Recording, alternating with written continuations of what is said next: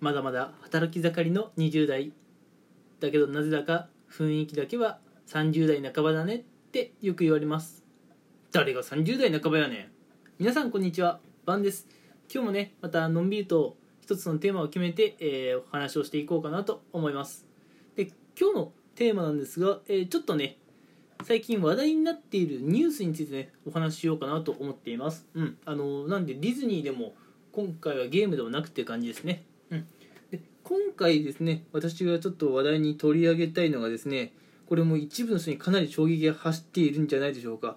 えっと中国製のアプリ要するに中国企業が作ったアプリを制限しますよっていうニュースが、えーもう日本で、えーまあ、出たというところですね。うん。これテーマなんだよって話になっちゃうんですけど、うん、テーマ何何になるんですかね？これ時事ネタ？うん。時事ネタになるんですかね？うん。の話をちょっとしていこうかなと思います。で、えーまあけあのここで何を話したいかっていうと今日本でですね中国企業のアプリを使うのをまあ優しい言い方をすると控える。ちょっとねきつい言い方するともうやめた方がいいんじゃないかなと、うん、いう意見が、まあ、の政府の方から出ていますね。うん。まあ、我々ユーザーからすると日本製だろうが中国製だろうが、うん、需要があればいい。楽しめればいいじゃんっていう感じなんですけどもどうも政府はねそのようには考えていないようなんですよ。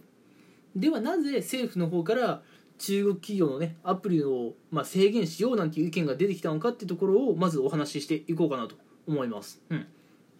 でまずなんでこんなニュースがいきなり出てきたのかって話なんですけれどもあのですね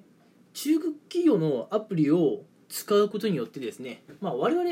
まあうん多分このラジオを聞いてくれてる方ってほぼほぼ、まあ、日本人の方だと思うんですけども、まあえー日本人のね個人情報が中国政府に、まあ、漏洩しちゃってるんじゃないかな、うん。まあ、今してなくても、まあ、今後そういう可能性もあるかもしれないっていうことが指摘されていて、うん。まあ、実は日本だけでもないんですよ。アメリカとかでも言われてるんですけども中国企業が作ったアプリっていうのを使うのちょっとどうなのっていう話がね今出てきているんですよ。うん、ということで、まあ、あの情報がね漏洩してしまうっていう危険性があるから中国企業のアプリを使うのが今あんまり、うん、よろしくないという話になってるんですね。で問題はあ中国企業のアプリって一体何よって話ですよね。うん、大体我々その今までその手に取ってきたアプリってわざわざ、まあ、どこのか国とか会社が作ったとか皆さん見てます？ま、私の身の回りにはちょいちょいいたんですけれどもあの私自身は全くそういうことを気にしたことなくて、まあ、私自身かなり機械音痴なんでね、うん、機械音痴の私がそのアプリどこで作られたかなんてそんなのま知識としては2の次3の次に知っとけばいいことなんでね私はどこの国が作ったとか今まで全然気にしたことないんですけども、うん、ちょっとねここで、まあ、中国企業で、うん、作られているアプリっていうものをねもうすでにあのまとめてくれている人たちとかあの組織の方がいるのでちょっとね私もそれを参考にしながら見ていこうかなと思っています。でまあ禁止された、ま、中国の、うん、アプリの一覧として、まあ、結構実はあるんですよ。結構ある。うんあのなんだろう。ただね英語が多いせいか私ちょっと読めないものが多いんですけどね。うーんそうですね。何から紹介していこうかなというところで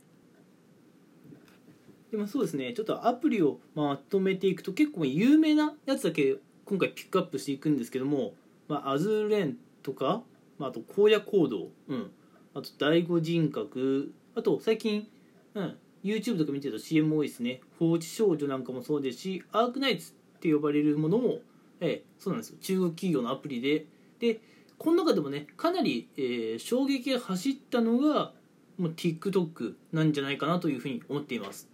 っていうのも日本ではもうやっぱ TikTok をめちゃくちゃ使いこなしてる人っているわけじゃないですか。特にその若い方ね。うん。でそういう方はもう TikTok でまあもうなんだろう収益とか得ちゃってまあもうお仕事感覚でやってるわけですよね。うん。なんでもう TikToker なんて呼ばれたりしますもんね、うん、YouTube やってる方は YouTuber、うん、で TikTok やってる方は TikToker なんて言われててね。TikToker っていう言葉が生まれた時私は結構衝撃走りましたけどね。えそうやってうん。そのお仕事を得たりする方法ってあるんだっていうかうん。てかにあの若い人もっと言うなら10代特にももっともっとそのフォーカスすると JK ですかね？TikToker とかやってたのって、うん、JK とか JD 女子大生の方とか。すげえなって。そういうとこから、うん、次々いろんなものを生み出せるっていう発想がすごいなと思ってすごい感心したんですけども、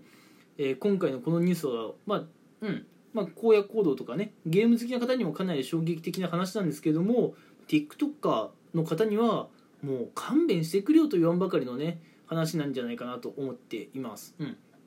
なので利用者側からするとね本当にもう勘弁してほしい話ですよね、うん、ただですねこれは今、まあ、日本の力を試されてる時なのかなともちょっと思ってるんですよ、うん、というのもですねあの中国企業のアプリを使うのをやめましょうってなったとしたらまあ僕が考えることって2つなんですよ。まず1つは今後ねいや中国に限らずあのまあちょっとアメリカのもやばくね？とかイギリス側とかっていう他の国の名前が今後出てくる可能性もゼロじゃないわけじゃないですか。うん、となると信用できるのって信用できるのってねやっぱり自分の国のものだけじゃね？って発想になってくるかもしれないんですよ政府が。となるともう日本人が使えるのはもう日本の、うん、企業アプリだけにしましょうなんていうね話にももう可能性ゼロじゃないじゃないですか。そんな話が出ても、うん、いやそれじゃ生活できねえよとか思うかもしれませんけどそういう話が出てもゼロ可能性はゼロじゃないですから。うん、ってなると我々日本人がねあのじゃあ日本人のユーザーを楽しませるようなゲームを作ろう。ゲームを作ってそれをリリースして一発当たれば金持ちになれるとかあるいは TikTok がもしかしたら今後使えなくなるかもしれない。でも TikTok に代わる何かを日本で作り出せばまあその作り出したね日本人の方はまあ、一応有名になったりとか収益を得たりかも得たりするかもしれないしあるいは海外進出海外から注目を浴びるきっかけにもなるかもしれませんね、うん、なのでまああのーものを作る側クリエイティブな方からしたらこれ逆にチャンスなんじゃないかなと、うん、ゲームを作ってみるとか、まあ、僕 TikTok あまり詳しくないんであまり語れないんですけども TikTok に代わるようなツールを作って世に出してみるとかそういうことをやれれば、うん、今後日本ってすげえって呼ばれるきっかけになるんじゃないかなと思うので、うん、なので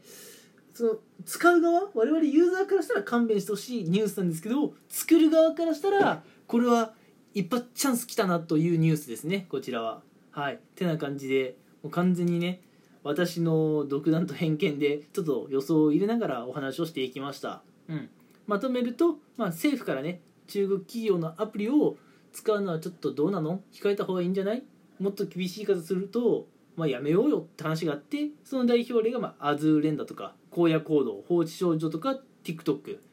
うん、なんでゲームをする方にはもう悲しい話だし TikToker の方にはもうもしかしたらね収入にも直撃しかねない大問題になってます、うん、なんで使う側からしたら勘弁してほしい話です。ただそのアプリをね作る、えーまあ、能力ある人あるいは作ってみたいなと以前から思っていた人、うん、っていうのはねこれ逆にチャンスなんじゃないかなと思っています、まあ、もちろん個人でね作れるようなもんだとは思いませんよ。アズーレンとかね TikTok に変わるものって。でも今こそそういうね興味がある人とかが一致団結したら日本がねまああのちょっとねワンステップツーステップ上に行けるいい機会なんじゃないかなとは思ってます。なのでね、うん、ちょっとこれから日本の、まあ、クリエイティブな発想をお持ちの方にぜひ、まあ、頑張ってもらいたい時代がやってくるのかなと、えー思いました。うん。ってな感じでねちょっとたまにもたまにねこういう時事ネタを話してみるのもいいかなって感じで、えーまたのんびりと話をしていきました。えー、どうでしょう？皆さんも結構衝撃的だったですかね？まだもしかしたら、うん、あまり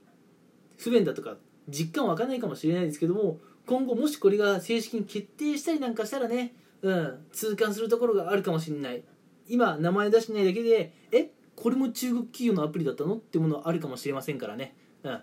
なのでまだまだね実感湧かないかもしれないですけどもこういうのが後々、うん、